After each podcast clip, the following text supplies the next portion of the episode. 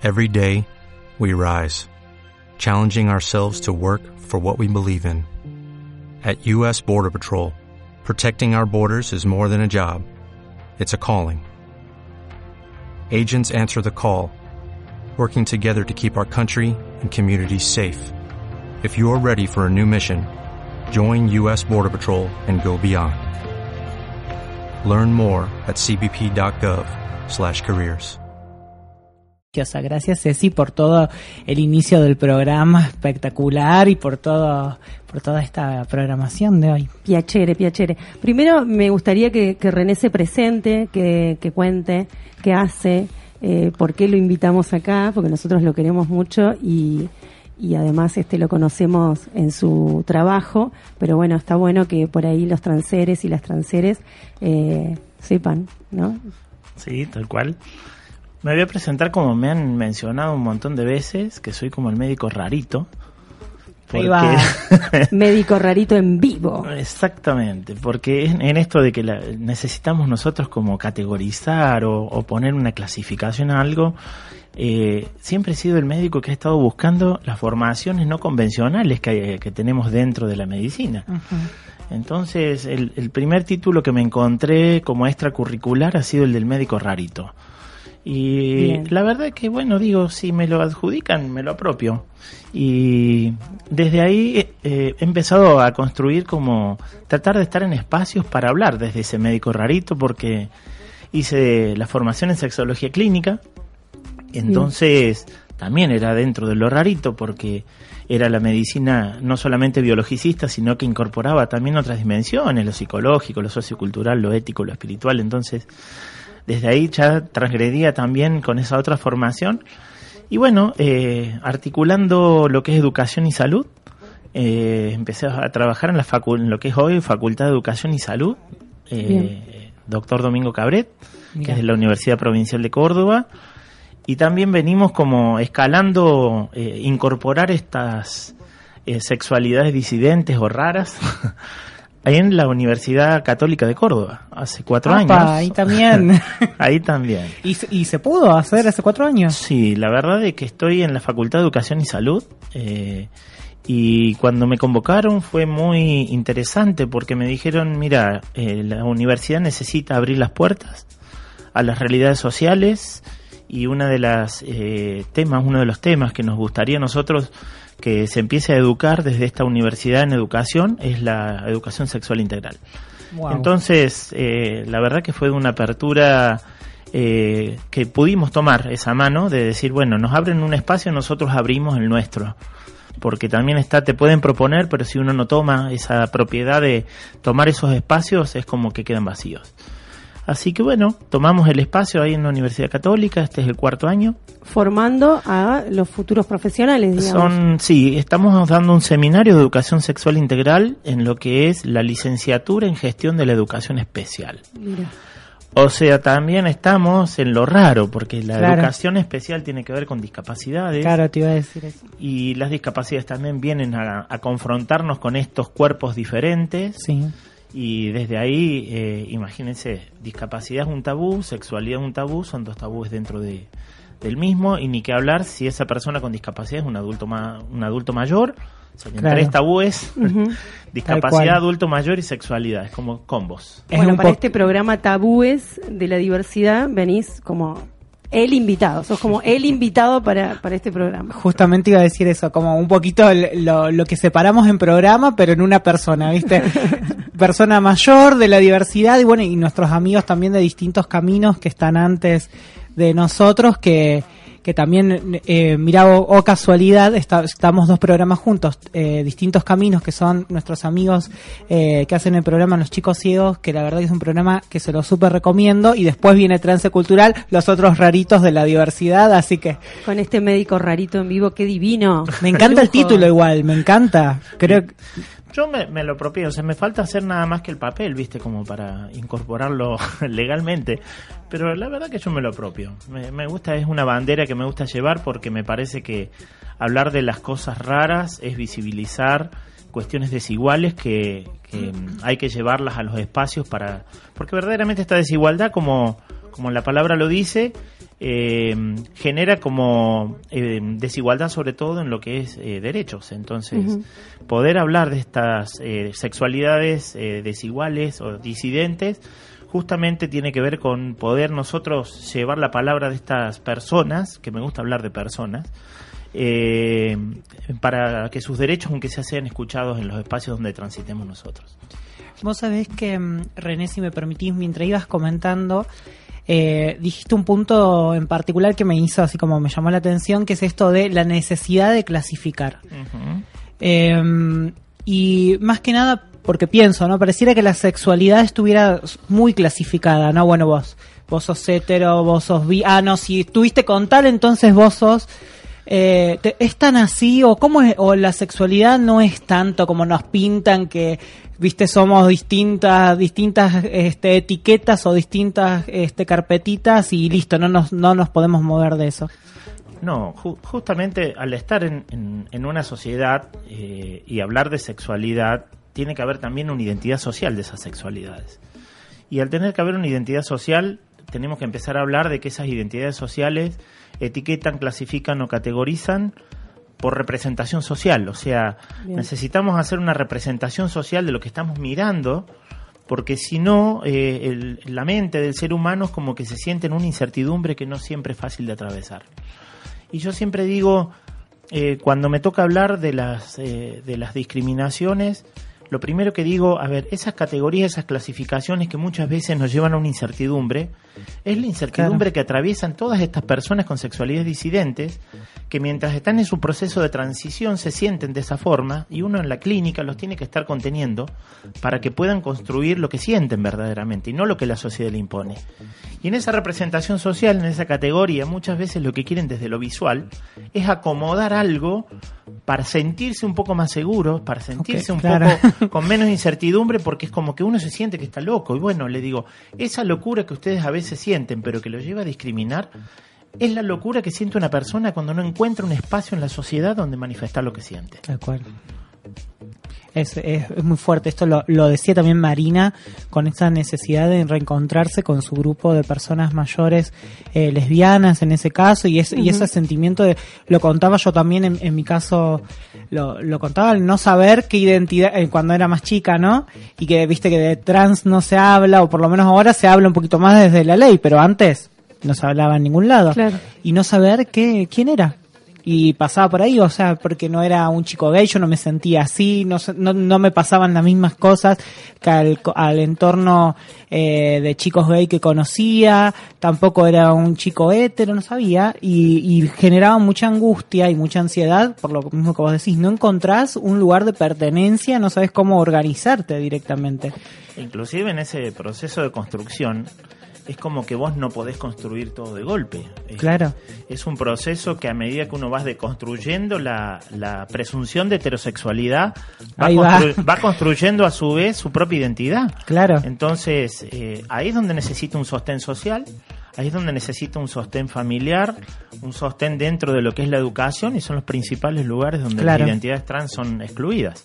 Claro. Entonces, También pensaba que es hasta determinada edad, ¿no? Que es en un ciclo etario. Pensaba que cuanto menos presión haya hacia esa heteronormatividad, digamos, o esa heterosexualidad obligatoria, cuanto menos presión haya, también va a haber menos niños eh, presionados a tener que clasificarse o identificarse ya en ese momento con algo, con alguien, con consigo, ¿no? Como que el, que el espacio pueda ser más natural, ¿no? Porque creo que la presión social es muy fuerte todavía, desde esos espacios que decís, la familia, la escuela, eh, lo social, ¿no? Inclusive desde el ámbito, también desde lo que uno piensa la salud. Si nos ponemos a pensar cuando una persona queda embarazada, porque hoy podemos pensar también que un varón trans puede quedar embarazado. Claro.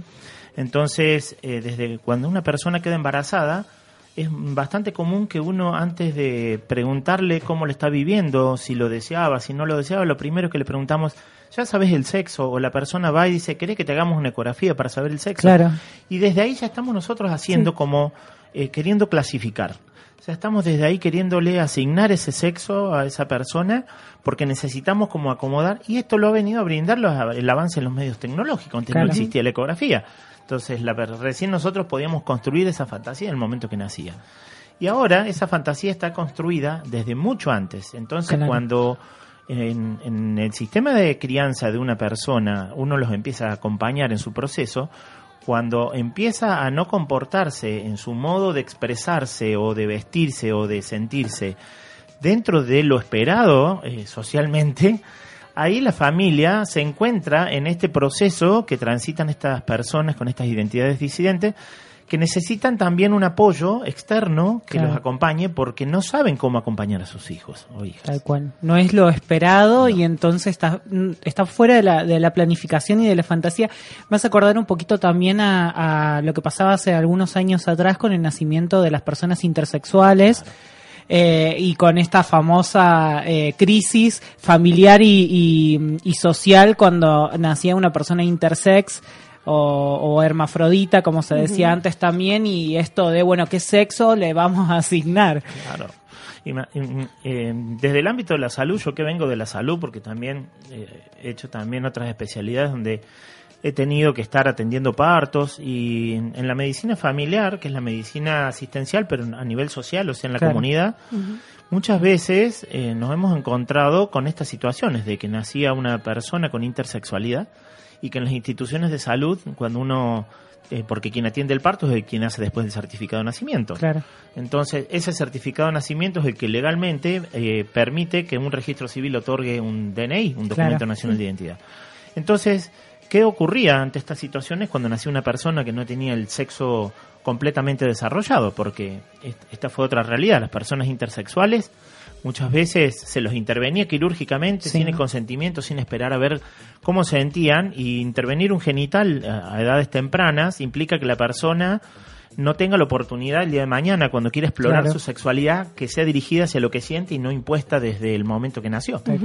Entonces, yo particularmente en la residencia tuve esa oportunidad de ver que para mí fue fuerte una, una niña que la trajeron desde Bolivia porque había nacido intersexual pero que mm, en ese transitar le la operaron, le corrigieron una malformación neurológica, que la orina salía por debajo en vez de salir hacia adelante, entonces le corrigieron todo, le sacaron los testículos que tienen en abdomen, le dijeron, vaya, que es una nena, y tenía cromosoma XY, o sea, desde lo biológico tenía entonces los padres, eh, cuando concurren, vienen con la idea esta de decir, ¿qué pasa que nuestra supuesta niña a los 4 o 5 años empezó a escupir y jugar a la pelota? Claro. En esta construcción de lo que es la expresión de género, de que las masculinidades tienen que comportarse todas con determinados roles y si no, eh, no son varones. Entonces, eh, claro, los padres empezaron con este, una familia de, mm, muy, de derechos muy vulnerados. Entonces, cuando vienen acá, lo más importante que se hizo con el equipo interdisciplinario es acompañar el proceso de la familia y de, este niño, niña, niña, no, no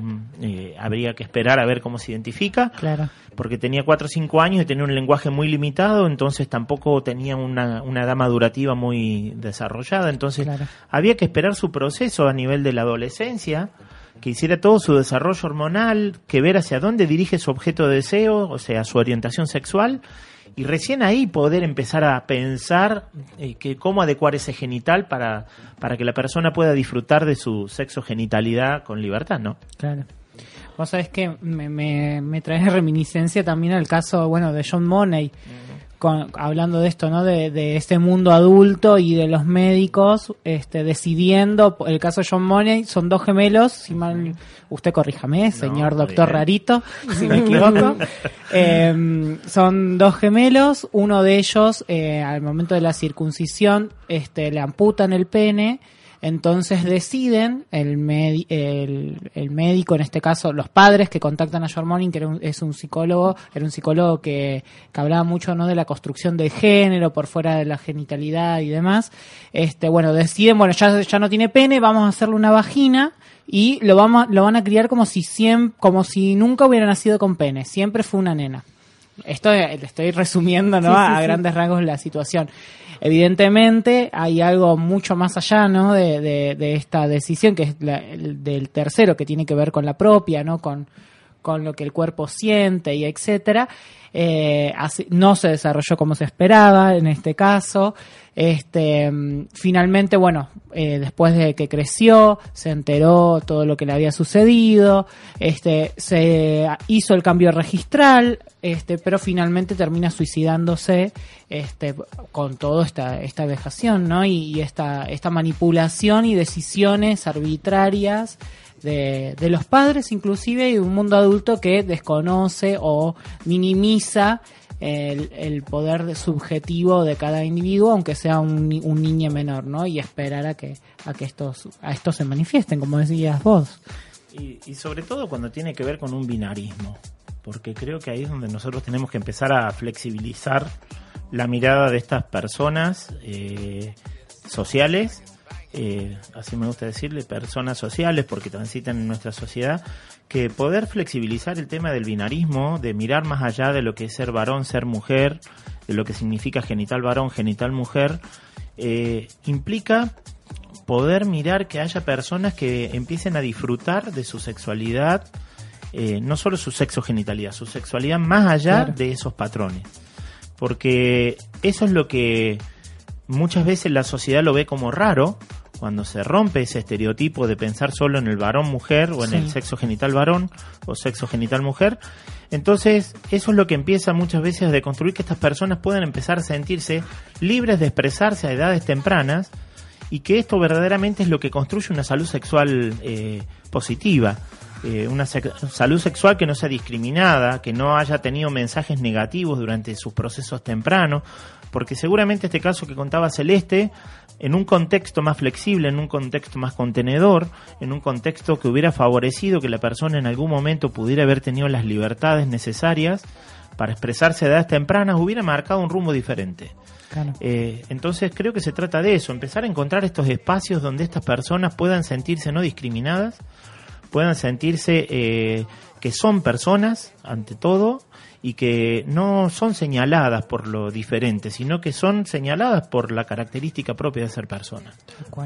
Antes de irnos al corte, eh, ¿cómo la sexualidad en este caso, y, y bueno, hay unas preguntas que tiene Mar, eh, ¿cómo la sexualidad no queda, mm, no se habla lo suficiente? Yo creo que no, no tenemos eh, ni el, todavía ni la información ni los espacios suficientes para poder hablar de sexualidad.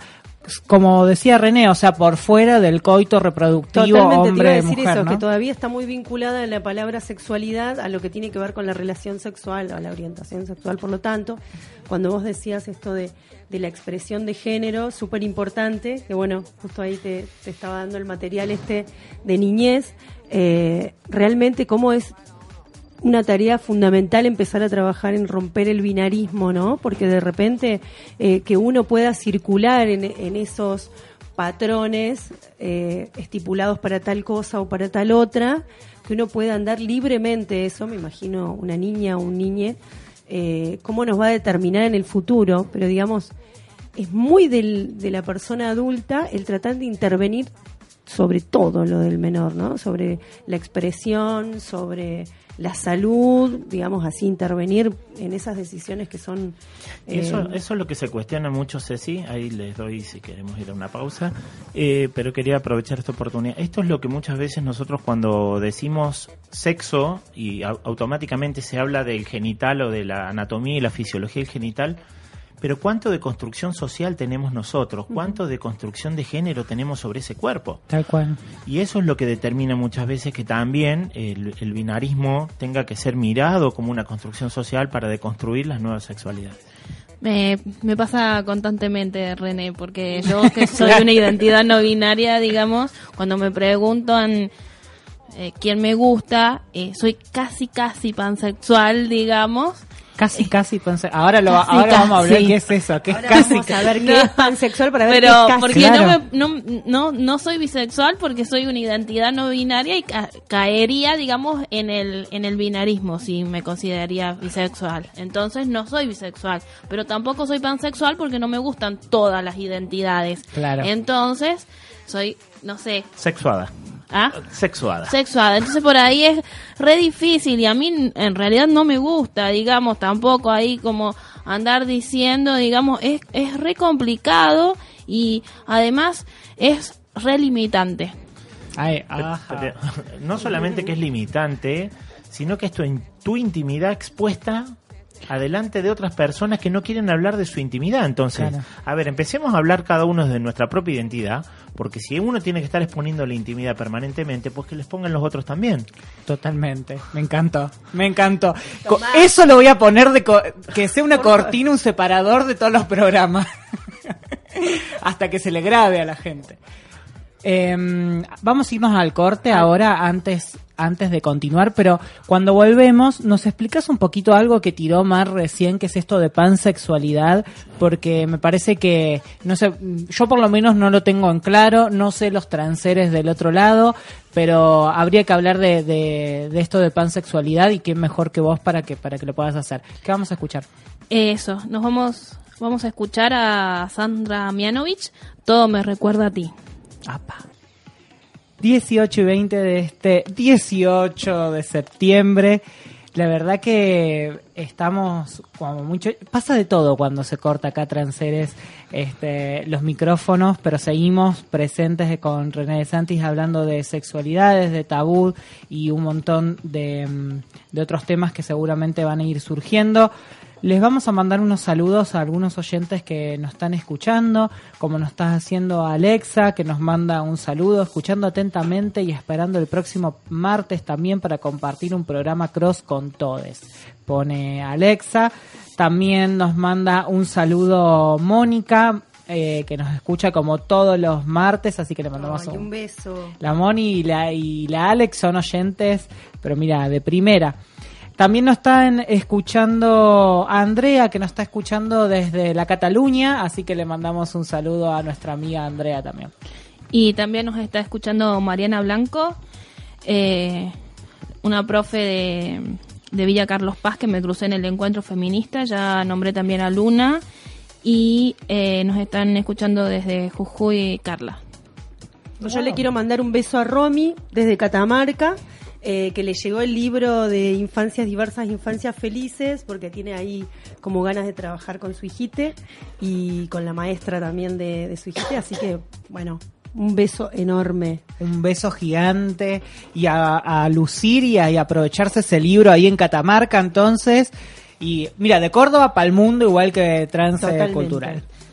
René, la verdad que habíamos, nos había disparado algo Lemar en el bloque anterior diciendo que es casi, casi pansexual. Yo esto, yo esto la verdad lo quiero traer. Quiero dedicarle todo un bloque al, no a, a tu sexualidad porque después me van a decir que expongo tu sexualidad, pero sí sobre, sobre la pansexualidad y qué es esto porque es algo, un término o una orientación o qué es que se está hablando eh, muchísimo y bueno, a ver si nos podés orientar un poquito con eso. Bien, cuando nosotros hablamos de la pansexualidad, eh, estamos hablando dentro de una de las formas o modos de vivir la sexualidad que tiene la orientación sexual.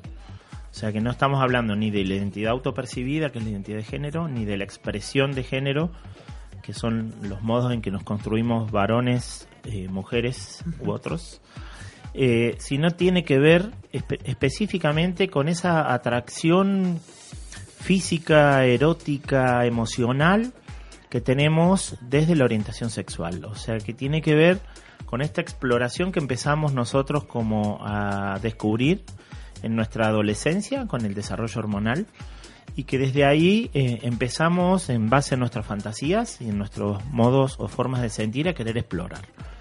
Y cuando lo llevamos a esa práctica, en esa práctica la pansexualidad, lo que tiene es una forma eh, que viene de la mano de lo queer, que tiene que ver con esta deconstrucción de las formas binarias del género o del sexo, porque en general son personas que tienen, eh, el otro día leí un texto que decía de género vacío, no, no coincido con decir género vacío porque es como que no están sintiendo, como que tienen un vacío Claro, emocional, claro. cuando en realidad eh, tienen una forma de sentir esa atracción muy abierta, Claro. muy libre y muy poco estereotipada desde lo binario porque trasciende el género y trasciende el sexo. Que esa es la diferencia con la bisexualidad. Claro. Porque en la bisexualidad sería solamente desde el sexo, pero no desde el género. Desde el Ah, género, bien.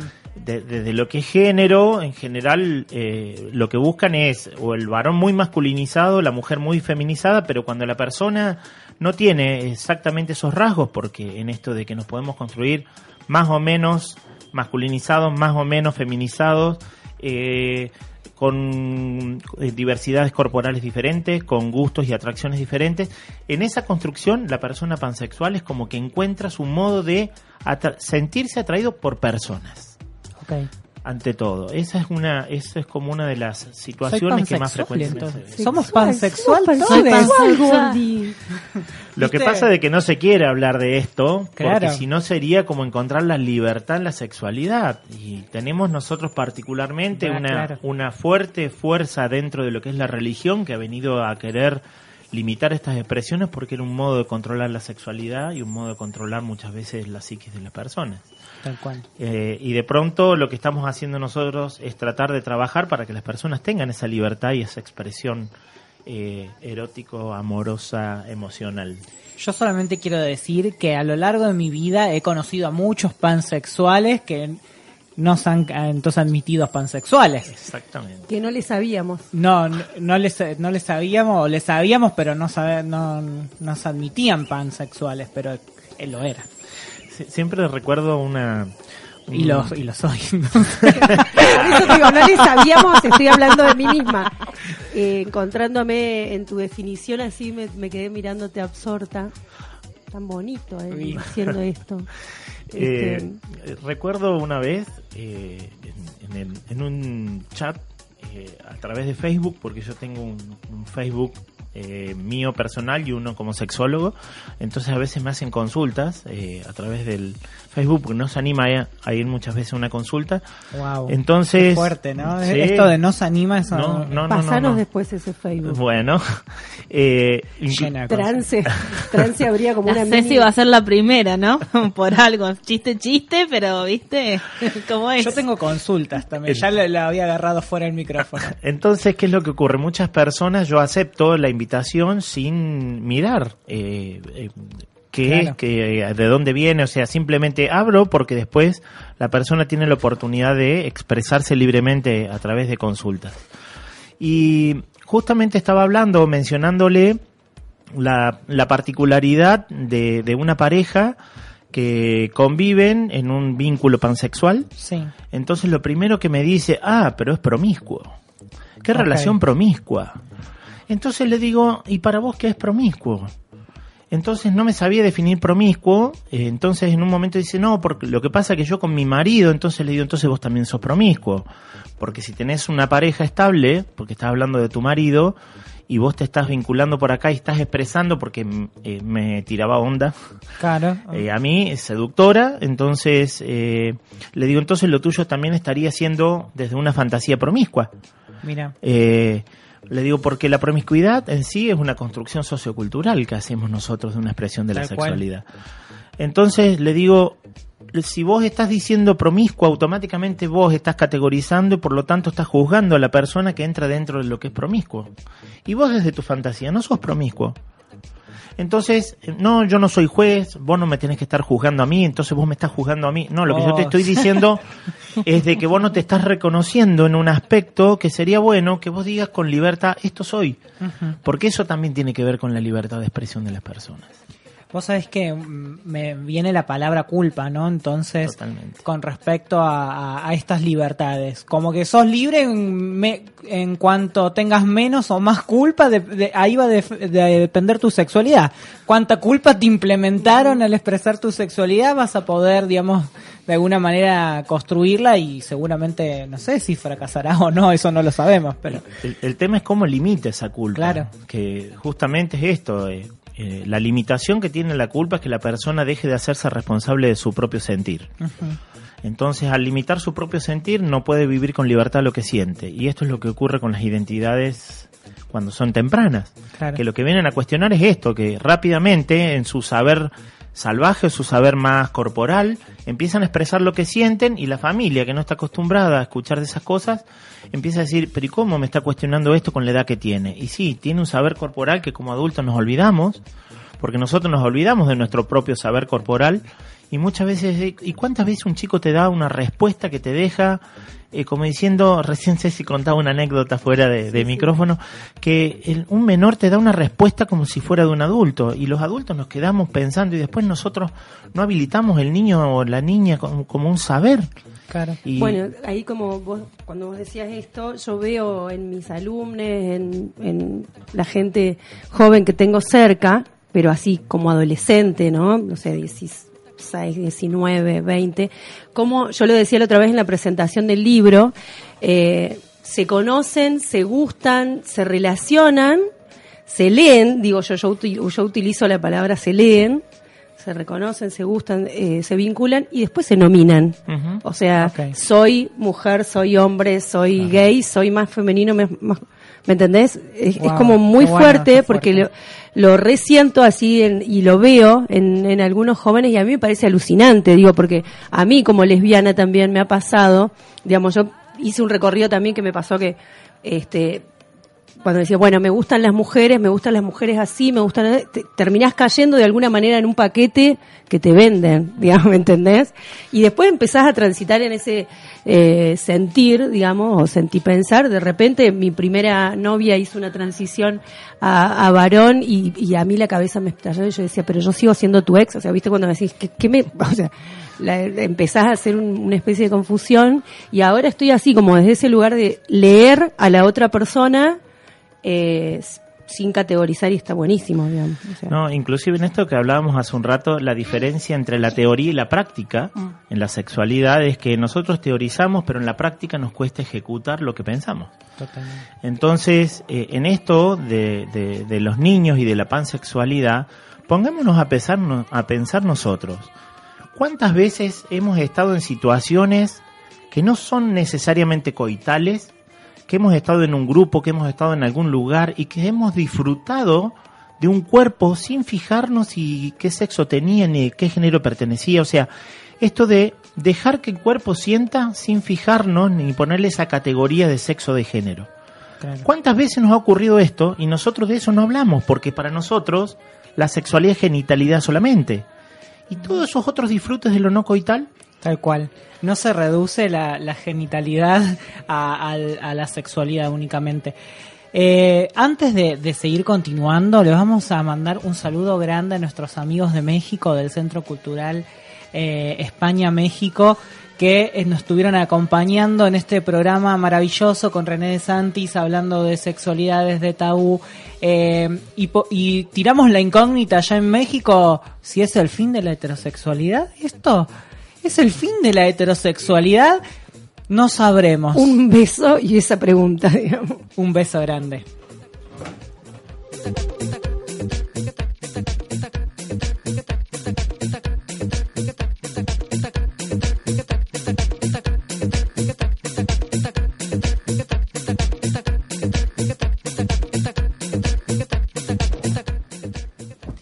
Y acá en Argentina y en España también que le mandamos unos unos fuertes y calurosos abrazos a nuestros amigos de la ESID.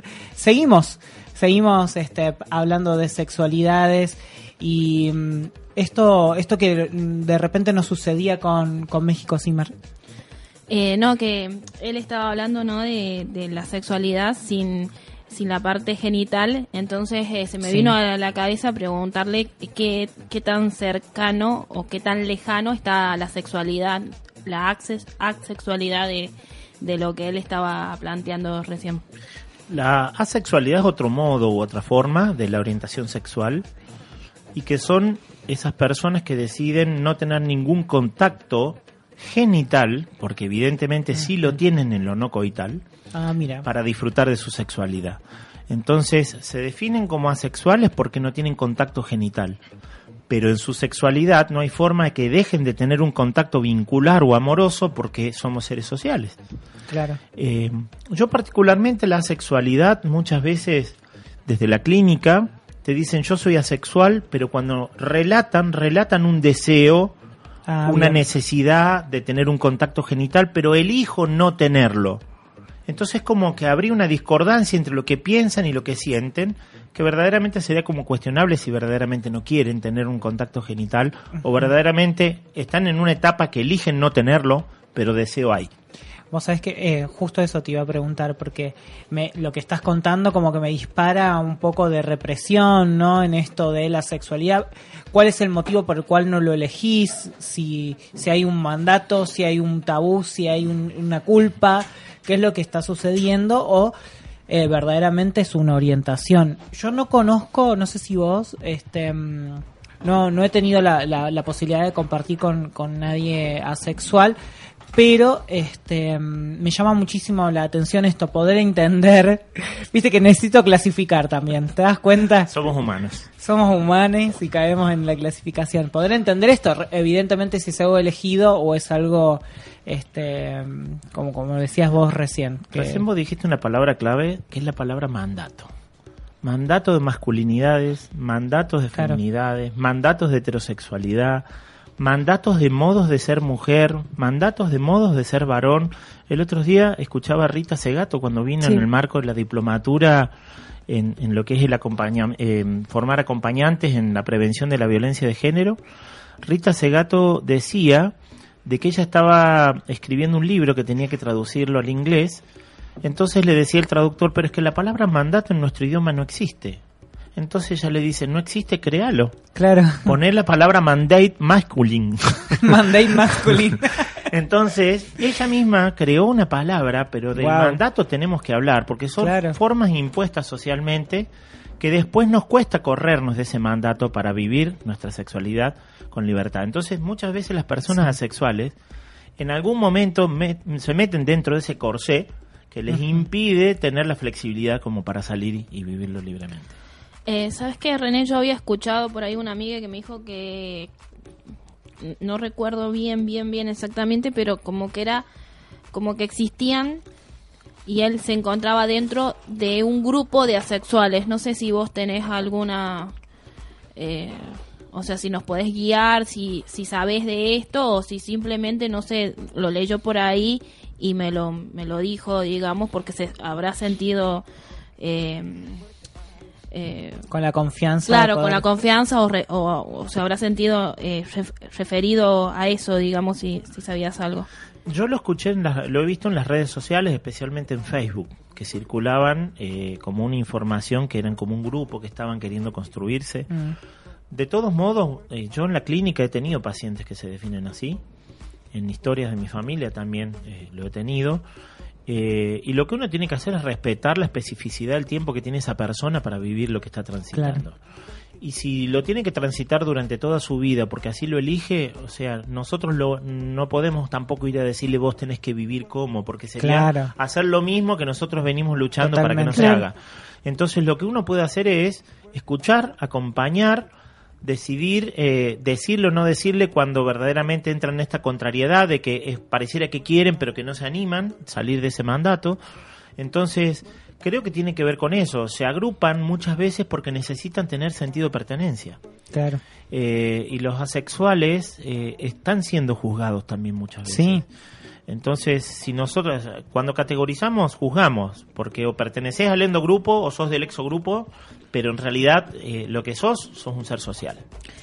Esto de que decías de, de juzgar, eh, siempre se me viene a la cabeza el tema de la bisexualidad, ¿no? Eh, eh, a mí principalmente cuando empecé a salir del closet eh, sentía la opresión de que sentía, digo que sentía la opresión porque eh, claramente tenía mis amigas que eran lesbianas y mis amigos que eran gay y mis amigos que eran heterosexuales. Yo sentía una opresión digamos porque me tenía que decidir. No podía ser eh, digamos eh, bisexual digamos eh, tenía que ser o lesbiana o heterosexual. Y lo Claro. sentía lo sentía tanto como de mis amigos gays como de, de mis amigas lesbianas como de mis amigos heterosexuales. Sentía todo el tiempo como que no me podían eh, gustar eh, los dos sexos los dos eh, géneros. Eh, siempre siempre creo que la parte de la bisexualidad es como de las de las identidades siempre fue como la más vulnerada, digamos, porque es, siempre se las denominó como promiscuas. Sí. Eh, es- Promiscuas o se le decía es un, un o una homosexual no asumida. Tapada. Exactamente. Exactamente. eh, era eh, también escuché por ahí la, es horrible heteroflexible por Sí. ahí también eran Ay, sí, heterocurioso. heterocurioso Fíjense que Alfred Kinsey en el año 52 hizo una encuesta que está el informe Kinsey, que es un informe muy interesante, que es una película tipo documental, donde él en las estadísticas que hace sobre 5.000 estudiantes en, en Estados Unidos de una universidad, eh, de los 5.000 en- estudiantes encuestados, casi mm, el 95% de las personas se definían dentro de los no extremos de heterosexualidad ni de homosexualidad. ¿Qué quiere decir? Entraban dentro de un tipo más de la bisexualidad. Y estamos hablando del año 1952. Mira, ¿ves? Es el fin de la heterosexualidad. Claramente, tenemos que ser todos en pansexual. Ah, ponía otro mandato. Vamos a los mandatos y seamos todos pansexuales. Mandatos. Vos sabés de que Rita en eso de los mandatos dice, yo cuando tuve que traducir, dice, me voy a buscar a ver el origen de la palabra mandato. Claro. Entonces buscaba mandate masculine en Me Google, encanta, me encanta ese término.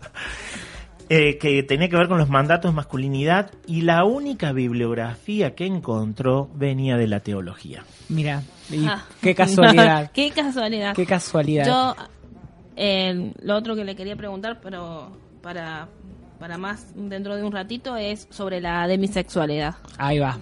Vamos al próximo bloque con eso.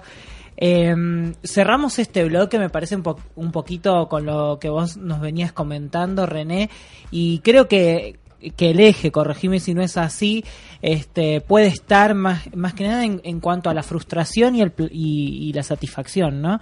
Esto, por esto que vos decías, a ver, bueno, es sexual, pero ¿cómo lo, lo- está frustrado ante su decisión de, asexualidad o, o realmente hay, hay un goce, hay, hay un- una decisión más que dé alegría, ¿no? Como un indicador, digo. Eh, me parece que ahí me podría cambiar la cosa. Yo creo que sí, ahí lo, lo más importante es abrir el espacio de escucha. Y esto en, en los profesionales que siempre digo, en- en- a mí me, me, me tocó mucho porque yo que vengo de la medicina, que es una formación netamente biológica, Sí. en la cual mi formación fue vos tenés las respuestas para, las para, el- para las personas que vienen a buscarte en, en busca de una necesidad y de pronto eh, yo me encuentro de que para hablar de las sexualidades la respuesta nunca la tengo yo, la respuesta la tiene el otro. Lo que yo tengo que aprender es a escuchar y a poder acompañar ese modo de sentir. O sea, eh, yo tengo mis propios valores hacia mi sexualidad que tiene que ver con mi sexosofía, pero los, las personas que vienen a consultarme tienen la propia.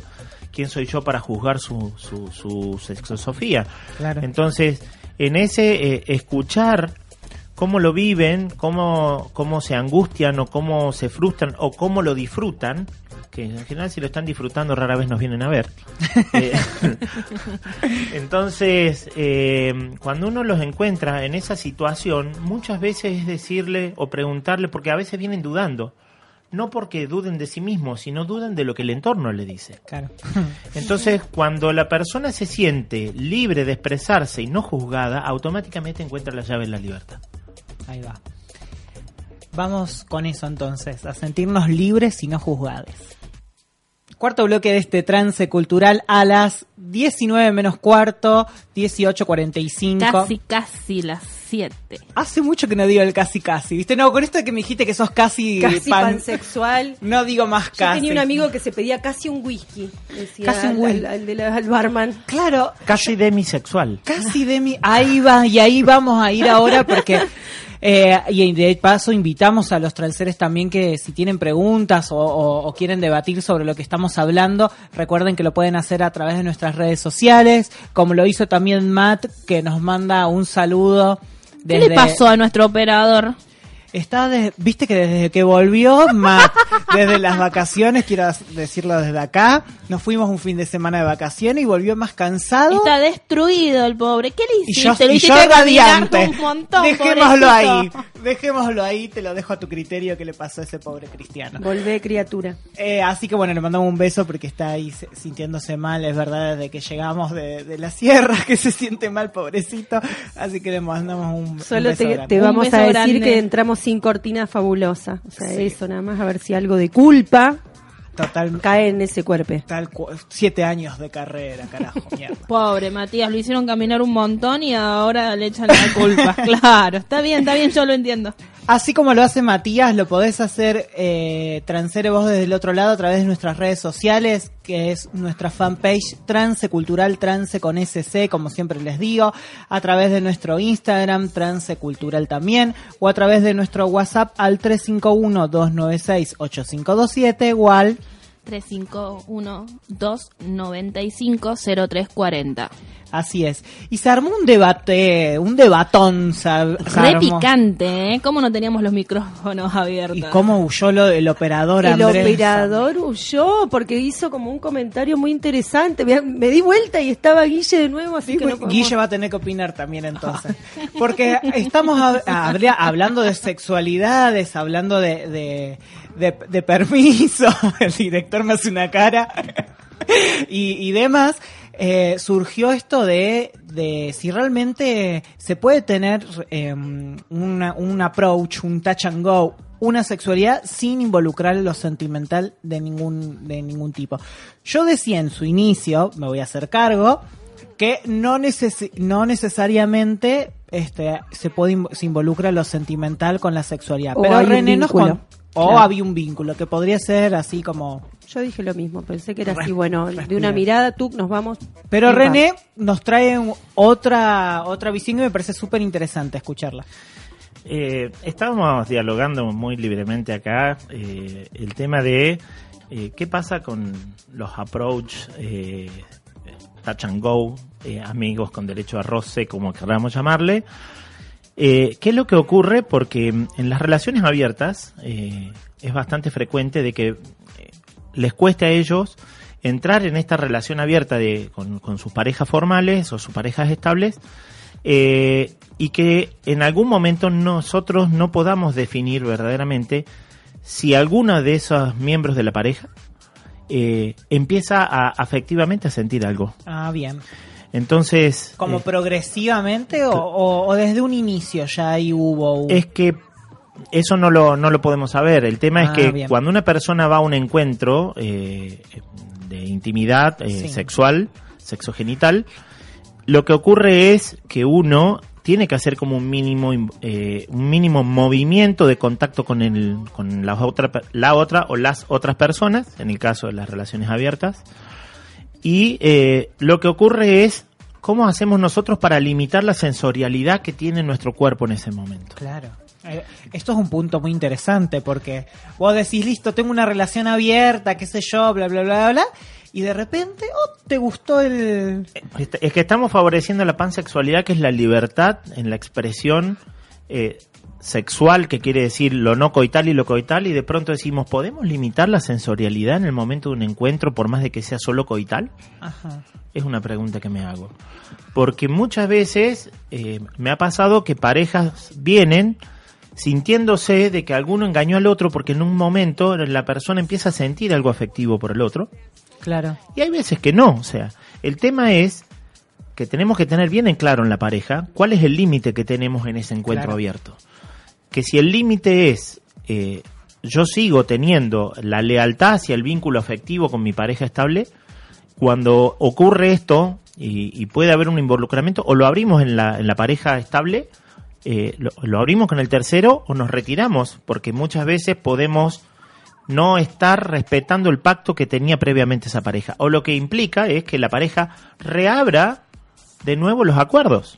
A ver, ¿flexibilizamos de nuevo los acuerdos Sí, sí. O nos volvemos para atrás y volvemos a lo que teníamos preestablecido? Y es ensayo-error en una pareja, ¿no? Totalmente. También, La digamos. flexibilidad de los roles. Eh, entonces yo me pregunto, por ejemplo, ¿no? En esta, en estas relaciones como flash, digamos, ¿no? Relaciones coitales y chau. Sí. Y hasta luego.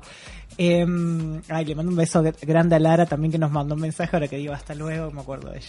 Em, en, en esto, hay todo un, un- en un principio, entonces lo, lo que vos decís de la relación es, es esto de la seducción, ¿no? Hasta llegar el momento coital, pero después no se ven nunca más. Sí. O sea, hasta ahí, hasta ahí llegó el, hasta ahí llegó el amor verdadero. Eh, sí, digamos, Qué hermoso. di- digamos Me parece que una, una, Qué don hermoso una ese. etiqueta horrible lo que acabas de decir. Me parece- Limitante, fea, o sea, no Fue, sé. fue un, un Qué don un hermoso, como decís. Claro, eh, ¿hasta vos, dó- dónde poder quedó? de- de- despegarse, decir que acá termina este amor verdadero sin eh, romperse emocionalmente. Claro. ¿no? Ay, ayer tuve este encuentro flash. como, como si fuera una, pila, una pila de esas muñecas que uno le ponía antes las pilas para que andara. Ah, como mirá, decir, qué "Ay, interesante esta es la pila de lo afectivo, esta es la pila de lo genital, entonces sacamos la pila y deja de funcionar.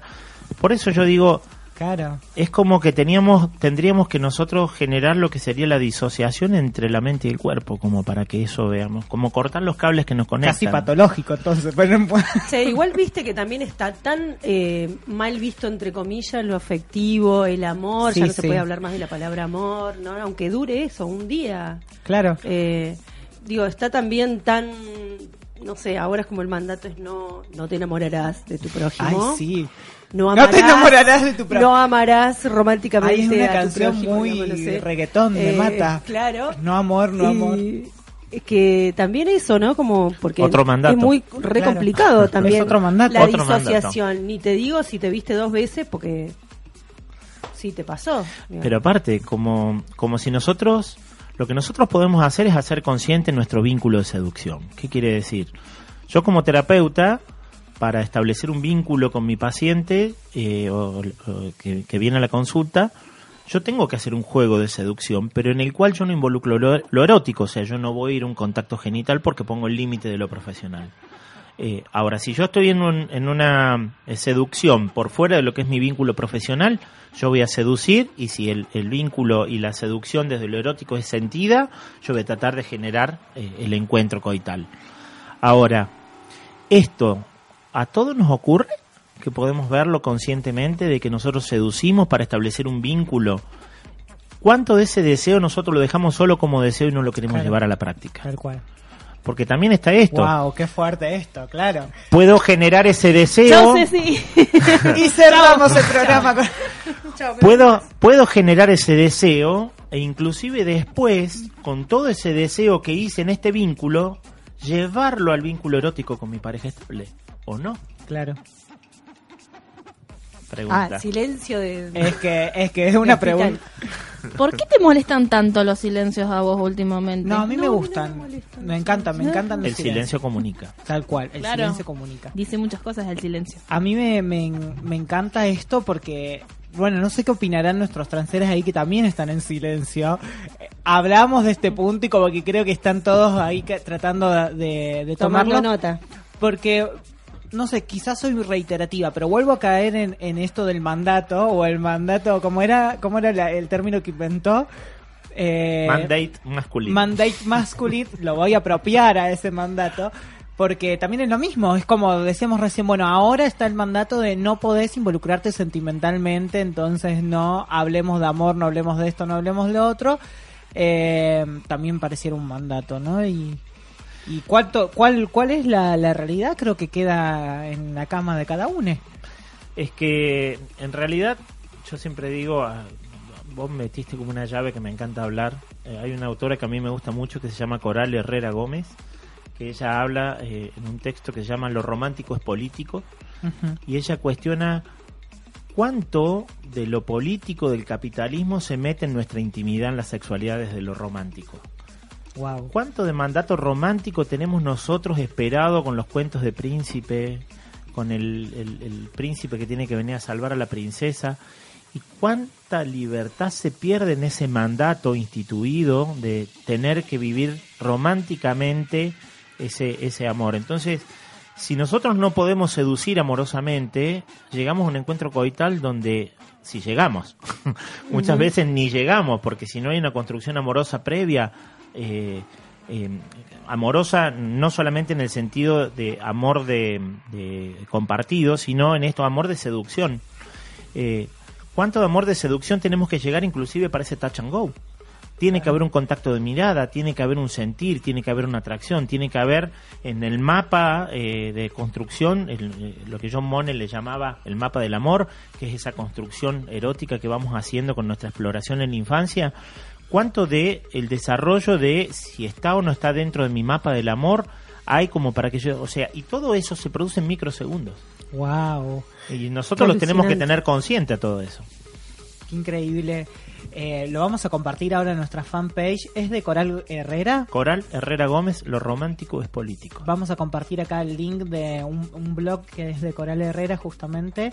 Así que para, para más investigar, más investigación, ustedes que están del otro lado también lo pueden ir haciendo.